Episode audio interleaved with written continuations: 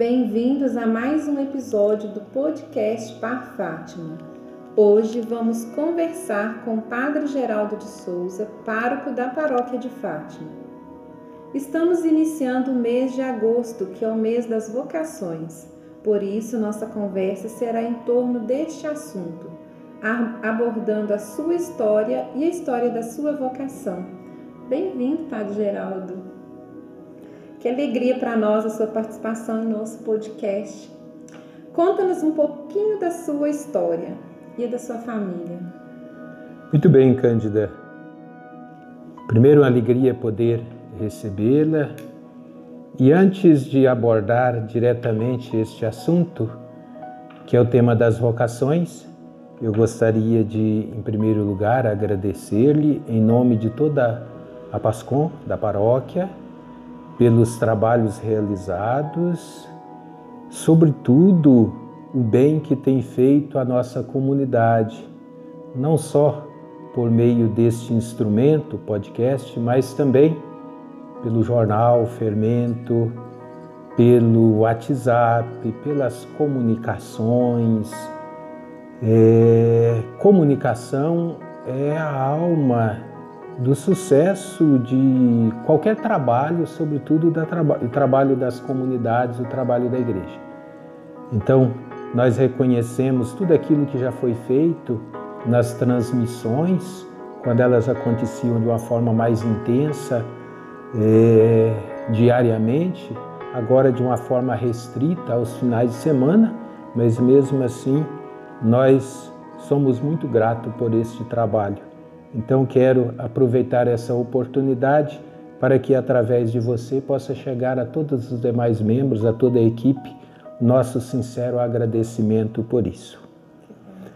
Muito bem, em relação à história, então venho de uma, uma família humilde, de uma cidade humilde, mas você não pensa a cidade. Pensa lá aquele cantinho daquela comunidade rural, simplesinha, de uma família pobre, cidade de Porto Firme, portanto nós somos vizinhos.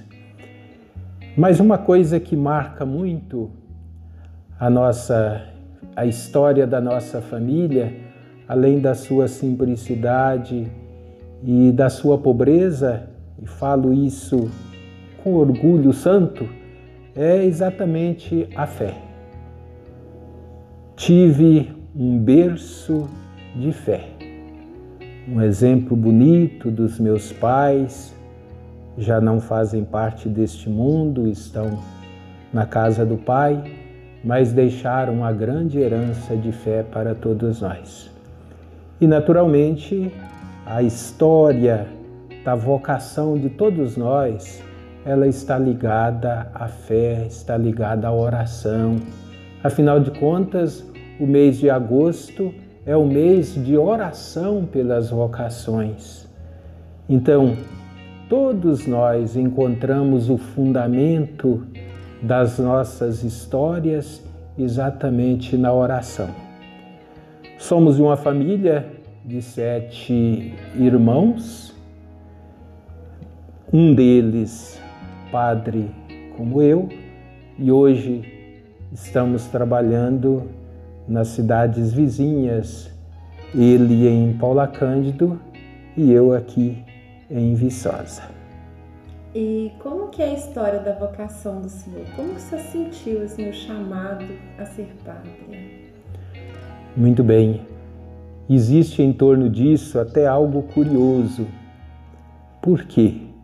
Porque o meu irmão, ele foi para o seminário, Padre Sena, ele foi para o seminário é, antes de mim.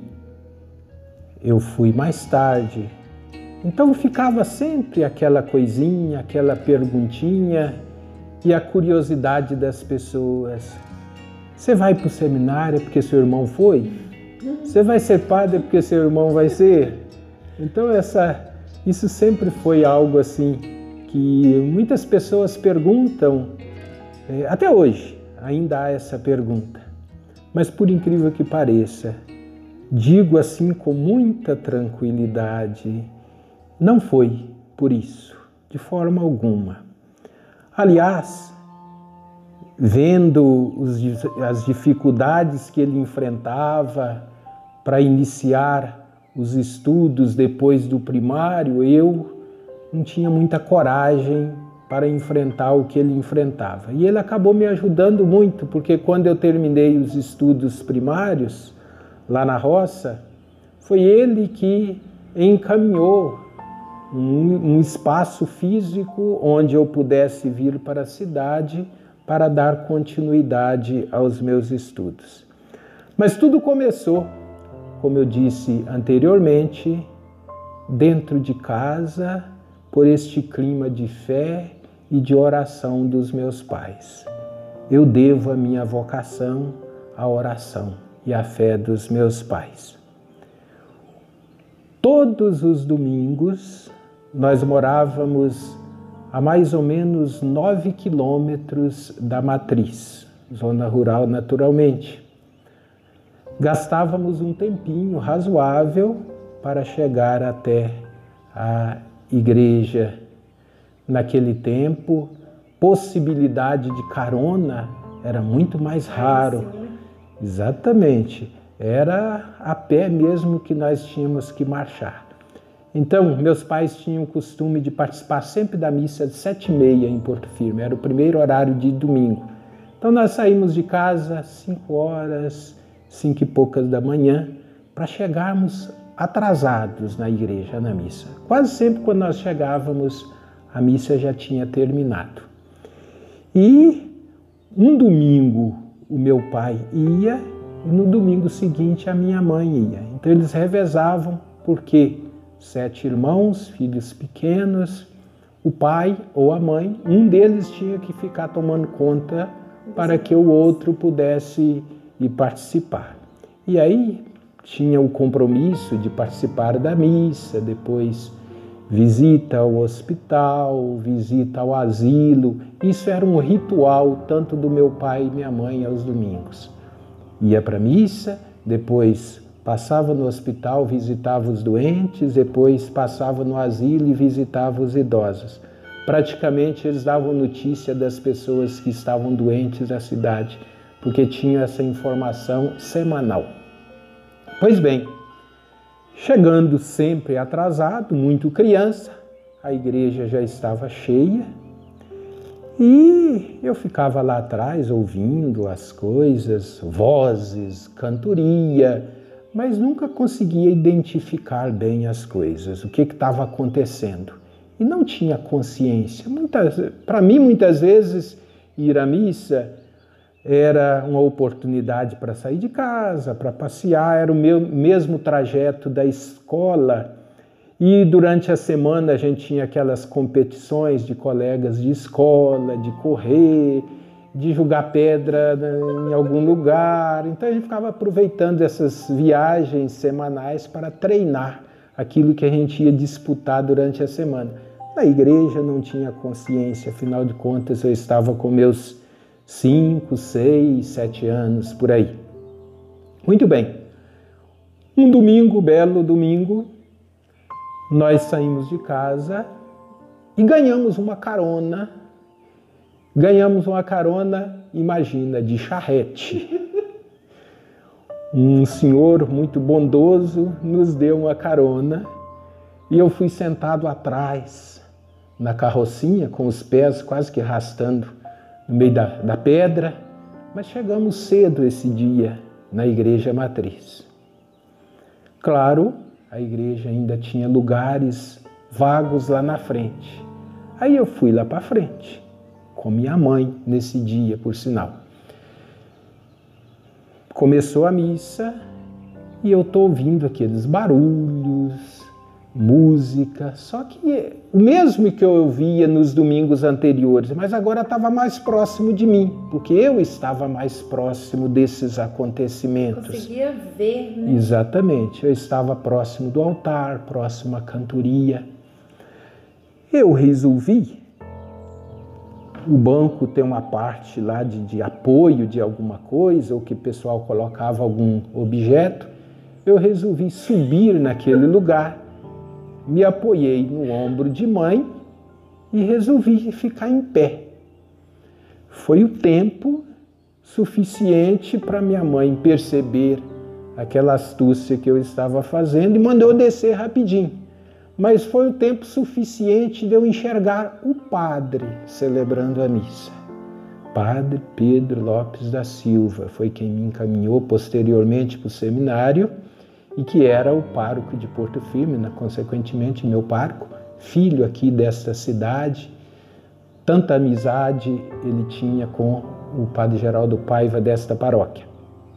Conheci o Padre Geraldo Paiva nesta amizade que eles tinham entre eles. Muito bem, então ficou aquela imagem registrada na minha cabeça. Me lembro muito bem, naquela época existiam os paramentos diferentes, claro que eu não sabia, mas hoje eu conheço.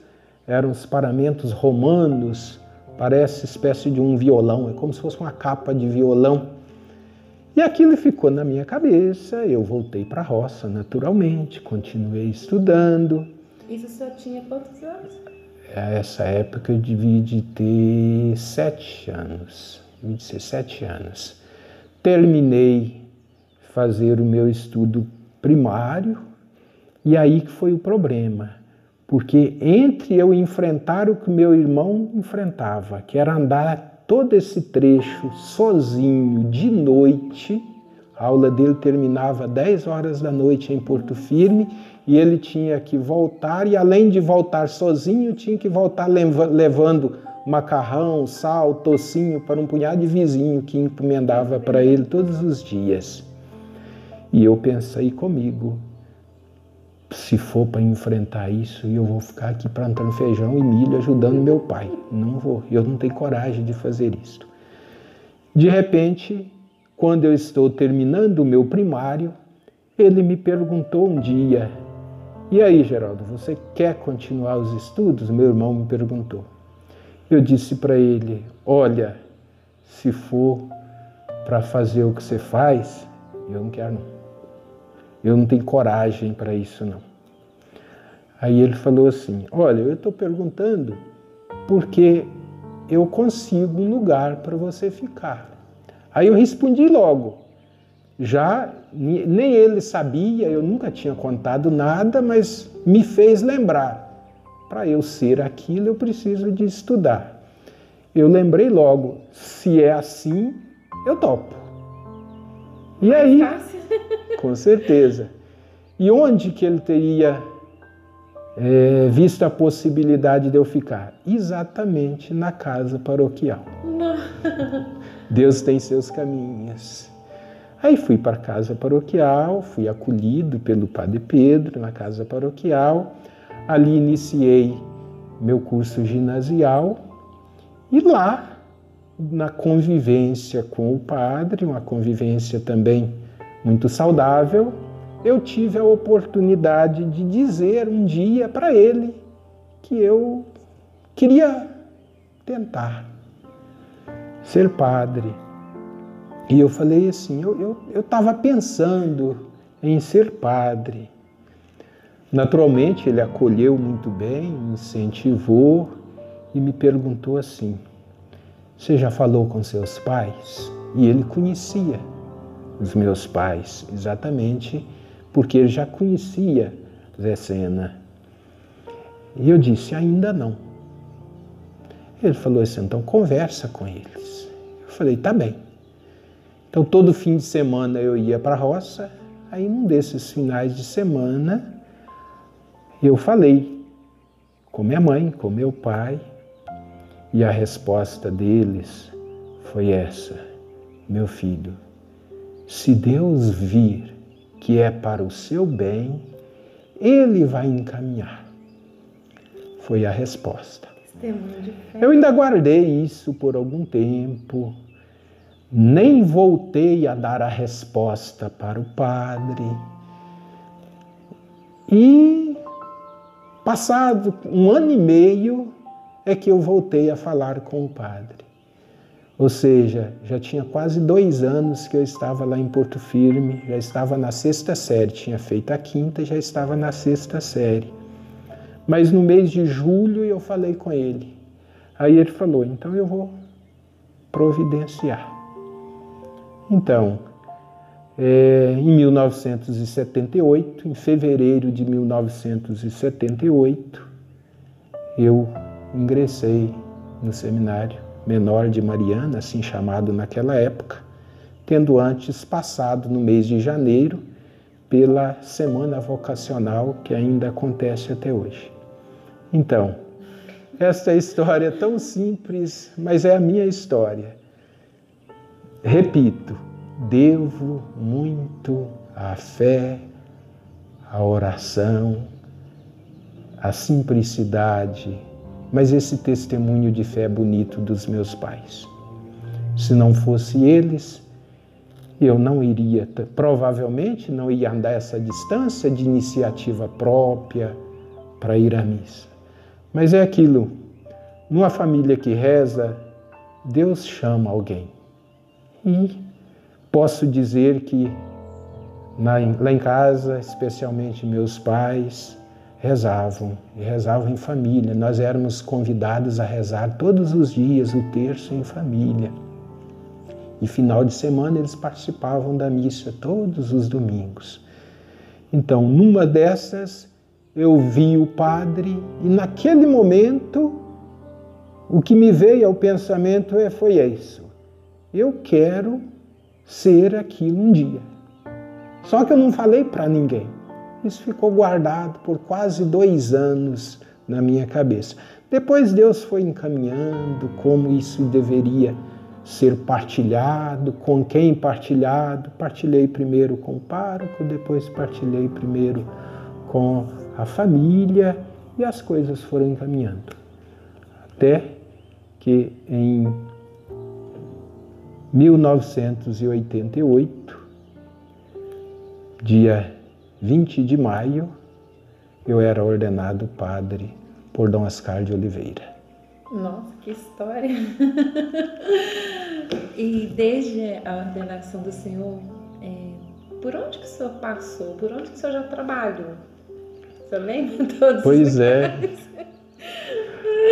As, os quilômetros rodados vão ficando muito, mas a gente pode fazer um exercício de memória e tentar recordar. Mas outra coisa interessante, é, eu fui ordenado numa época de transição dos bispos Dom Oscar para Dom Luciano. E quando saiu a nomeação de Dom, de Dom Luciano para o lugar de Dom Oscar, Dom Oscar mandou um recado para o reitor do nosso seminário, dizendo assim: comunique aos diáconos que eles podem sugerir as datas de ordenação que eles desejarem, contanto que eu preciso ordenar dois um pouquinho mais depressa. Naquela época, a gente era ordenado no segundo semestre do quarto ano de teologia. Jamais teria passado pela minha cabeça que eu era um destes dois que ele queria ordenar com uma certa pressa, vamos dizer assim. E a razão era simples. A razão, claro que hoje, graças a Deus, nós temos mais vocações, nós temos mais padres. Mas naquela época, hoje ainda continuamos precisando de muitos padres, mas naquela época a necessidade era maior ainda. Então, o, Zé Sena, o padre Sena, meu irmão, era pároco na cidade vizinha de Mariana, chamada Diogo de Vasconcelos. E Dom Oscar estava pensando em transferi-lo para a cidade de Lafayette. E ele estava exatamente querendo me colocar no lugar dele para que ele pudesse ir para Lafayette. Trocar. Exatamente. Só que ele queria fazer isso com um pouquinho de pressa. Na época, tudo conversado, diretor espiritual orientando, nós chegamos a, a sugerir a Dom Oscar que pudesse. Já tinha aguardado tanto tempo, mais seis meses, menos seis meses, talvez não fizesse tanto a diferença, mas ele nem fez comentário a respeito desta ideia. Assim, mandamos as sugestões para eu, a minha sugestão de datas que eu escolhi foi 28 de julho, porque 28 de julho era aniversário de casamento dos meus pais, ou 29 de julho, que era aniversário de ordenação do meu irmão. Então, essas duas datas eram muito simpáticas a mim. Mas, diante desta necessidade que Dom Ascar tinha, essas duas datas eu perdi. Possíveis. Elas caíram por terra. Aí é que eu fiquei sabendo que eu era um dos que ele estava pensando em ordenar mais rápido. Juntamente com o padre Zé Geraldo de Oliveira, que hoje é o coordenador arquidiocesano de pastoral. É, aí nós diante dessa sugestão não aceita, ele, aí ele mesmo já disse: Olha, estes dois eu preciso de ordenar no mês de maio. Aí era uma determinação. Então conversamos, cochichamos um pouquinho e escolhemos o final de maio para ser as datas das nossas ordenações. De repente, nesse intervalo, preparando para as ordenações, sai a nomeação de Dom Luciano para suceder a Dom Oscar. E a chegada de Dom Luciano, a posse de Dom Luciano, era no dia 28 de maio, se eu não me engano. E a minha ordenação estava prevista para o dia 27 e a do meu colega 28. Claro que não podia acontecer que nós fizemos, voltamos para as datas é, anteriores. Vamos colocar em julho. Aí do Oscar mandou um recado num papelzinho assim: a ordenação de um vai ser dia 20 de maio e a ordenação do outro será dia 21 de maio. Aí foi determinação, tivemos que obedecer. Então, assim, 20 de maio eu fui ordenado e 21 de maio o padre Zé Geraldo foi ordenado. E a primeira paróquia foi exatamente Diogo de Vasconcelos, onde o irmão do seu estava. porque era o meu irmão estava. Onde eu já estava como diácono há quase seis meses, há quase quatro meses. Desde o mês eu fui ordenado diácono em 1987, novembro de 87, então eu fui esse período de novembro, dezembro, janeiro, fevereiro, março, e eu fiquei em Diogo de Vasconcelos como diácono. E no dia da minha ordenação, Dom Oscar, antes mesmo da minha ordenação, Dom Oscar já tinha me entregado a provisão de pároco de Diogo de Vasconcelos. tudo, tudo assim muito corrido, mas graças a Deus, eu agradeço muito a Deus, porque eu não tive assim é, muito envolvimento na, na, festa, nos preparativos, não, não deu tempo. E eu agradeço muito a Deus, porque a comunidade se empenhou, a paróquia se empenhou, a família se empenhou, praticamente tudo sem a minha participação. Então tudo foi feito assim da melhor maneira possível, na maior simplicidade, e eu sou muito grato a Deus. Bom, Diogo de Vasconcelos, eu permaneci ali por um ano. E logo em seguida, Dom Luciano me transferiu para Mercês. De Mercês, eu fiquei lá em torno de uns, uns sete anos e meio, eu fui transferido para Itabirito, paróquia de São Sebastião de Itabirito. Itabirito, mais uns oito, uns sete anos e pouco. Depois de Itabirito, eu fui transferido para a paróquia do Sagrado Coração de Jesus em Conselheiro Lafayette. Ali, mais uns cinco, quase seis anos. De Conselheiro Lafayette, eu fui transferido para Entre Rios de Minas, onde fiquei também quase oito anos. De Entre Rios de Minas, eu fui transferido para Paula Cândido. Paula Cândido, eu permaneci por dois anos e pouco. Bem período da pandemia, então. Exatamente. Né? Eu cheguei em agosto de 2018, se eu não me engano, ou 2019 com a eleição de Dom Lauro para o episcopado, eu caí aqui. E agradeço a Deus por estar aqui. Ah, nós também, a gente está muito feliz com o Senhor. Nessa caminhada do Senhor, eu acredito que deve ter acontecido assim muita história bonita, muita coisa marcante. Tem algum acontecimento assim que foi mais marcante para o Senhor? Que mais ficou ali na memória? É, isso me aperta. Porque são. São muitos. São 34 anos de estrada.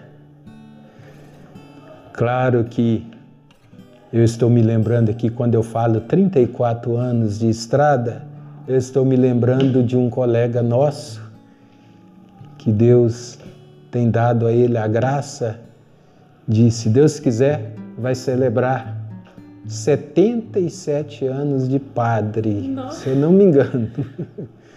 Mas estou feliz com os meus 34 anos e de fato, assim, já bastante rodado. E o nosso ministério tem marcas todos os dias.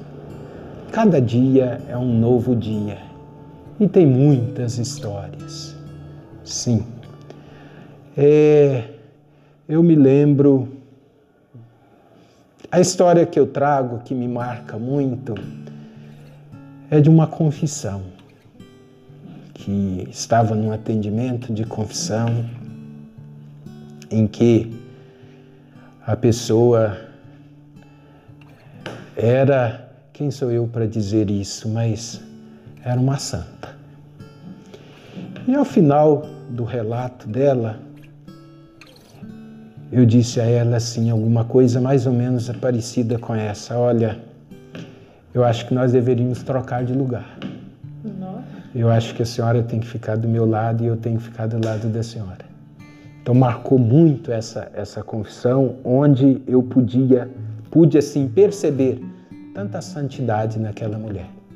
E digo, o que mais nos marca no ministério sacerdotal sem nenhuma dúvida, por isso, por isso que eu disse que são muitas, mas é o confessionário. Ali a gente aprende, a gente tem lições fantásticas para a vida da gente. Então são muitas lições, assim, marcas que eu trago exatamente é, aprendidas e aprendidas exatamente no confessionário. Um lugar difícil, é sacrifício, exigente, mas que vale a pena a gente se dedicar. Nossa, que história. Quando, quando um jovem se desperta ali para a vocação sacerdotal, que procura o Senhor, qual que é o caminho assim que o Senhor indica? Muito bem.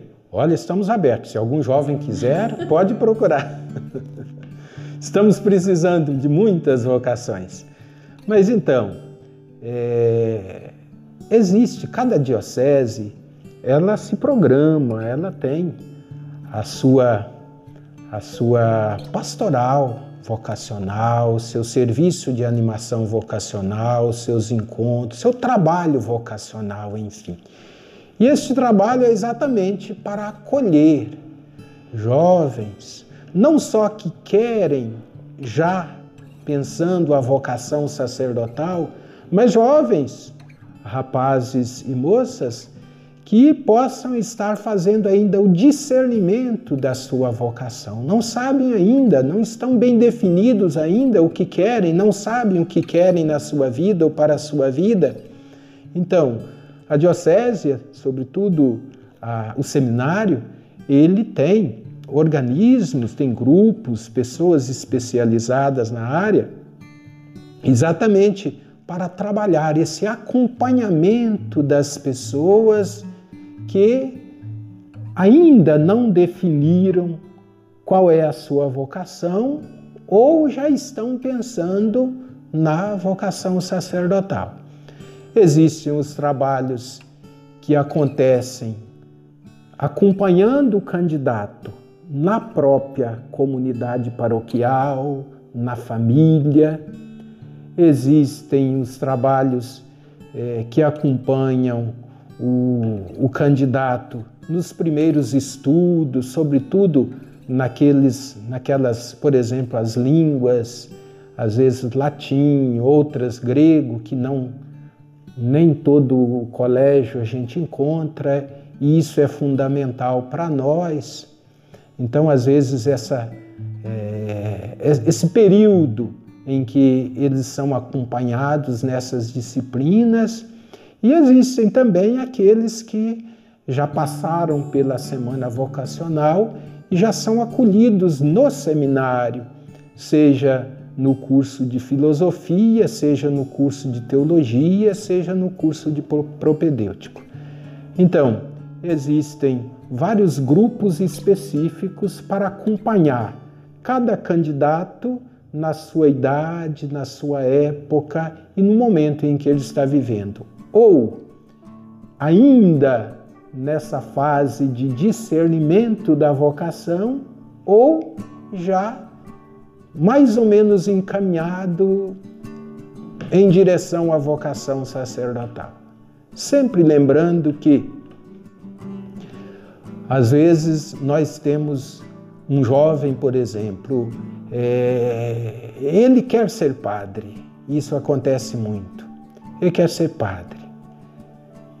O seminário é exatamente para ajudar este candidato a perceber se Deus o quer padre. Esse é o trabalho da formação. Porque não basta eu querer ser padre, não basta seu filho querer ser padre, não basta um, um jovem querer ser padre.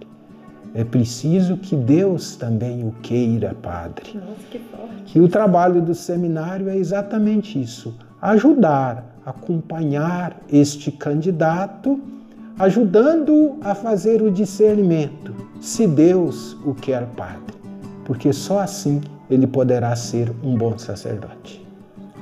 Nossa, quanta história bonita! Nossa, Padre Geraldo, dá vontade de ficar aqui falando com o senhor a noite toda. Mas a gente também precisa continuar. É, muito obrigada pela sua participação aqui no nosso podcast. Foi muito.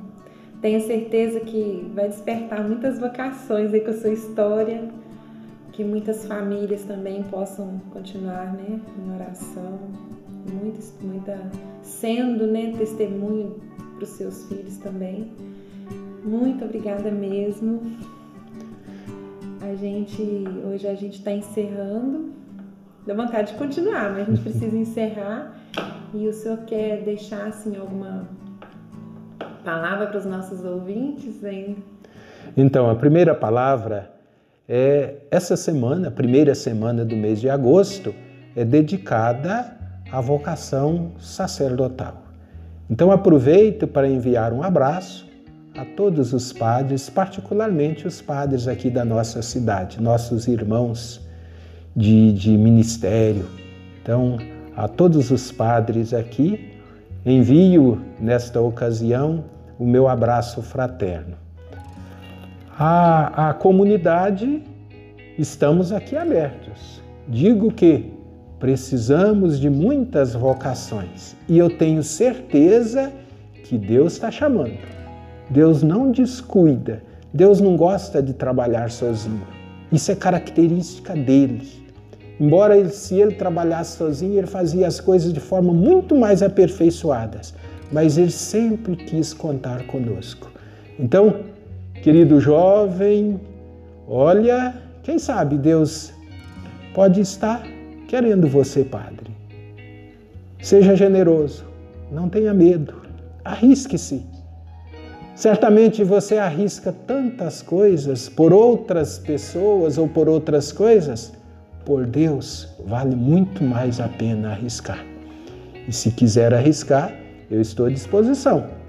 Pode falar comigo, pode falar com qualquer um dos padres aqui da cidade.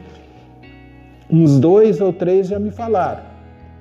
Então, já dei algumas orientações, vamos fazendo os encaminhamentos necessários vamos convivendo e já isso já faz parte deste discernimento vocacional. E que Deus abençoe especialmente os nossos formadores que estão nessa missão muito bonita, apesar de difícil, mas tão necessária à nossa igreja. Um abraço também a todos os cuidadores das vocações lá nos nossos seminários e em todas as casas de formação. Obrigada, Padre Geraldo. Fica com Deus. Eu que agradeço a oportunidade que me foi dada. Obrigada. Então, um abraço a todos e até o próximo episódio.